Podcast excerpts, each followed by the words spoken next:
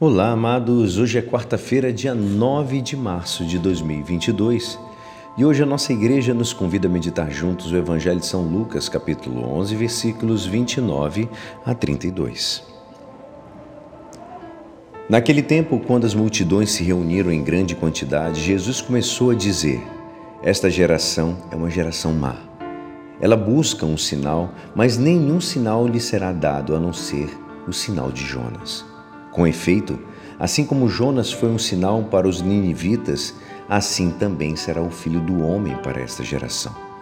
No dia do julgamento, a rainha do sul se levantará juntamente com os homens dessa geração e os condenará, porque ela não veio de uma terra distante para ouvir a sabedoria de Salomão. E aqui está quem é maior que Salomão. No dia do julgamento, os ninivitas se levantarão juntamente com esta geração e a condenarão, porque eles se converteram quando ouviram a pregação de Jonas.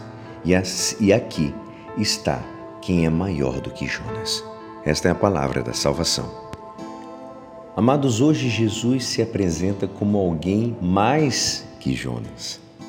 Jesus assumiu a culpa de toda a humanidade entrou com ela no Jordão, iniciou a sua vida pública tomando o lugar dos pecadores. Iniciou com antecipação da cruz.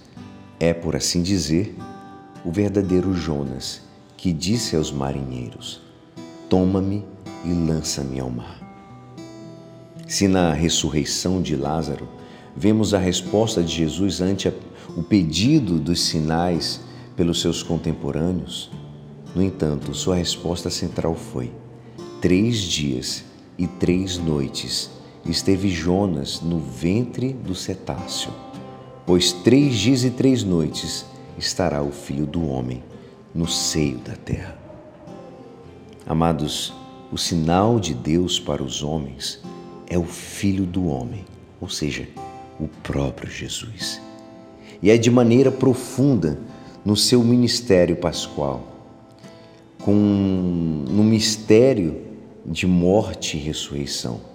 Ele mesmo é o sinal de Jonas. Acreditar nele é segui-lo, é um grande sinal de Deus. E entrando neste momento de Quaresma, esse tema de conversão caracteriza o propósito que fazemos durante esse nosso tempo de Quaresma. Afinal, o cristão não fica indiferente diante de Deus que o chama a ser hoje melhor do que ontem. Estamos realmente dando importância a esse assunto? A quem nós recorremos quando precisamos de um aconselhamento para, melhor, para melhorar a nossa vida espiritual? Jesus não é somente o melhor amigo de todos, mas o único que de fato quer ser o verdadeiro bem para nós. Para facilitar esse nosso diálogo, o Senhor vem ao nosso encontro nas pessoas que de nós se aproximam. Mas questione-se: como eu escolho o meu próximo? Com um sorriso, abraço e aperto de mão ou com uma cara fechada, com impaciência, olhando o relógio e inventando uma desculpa para poder, às vezes, despachá-lo?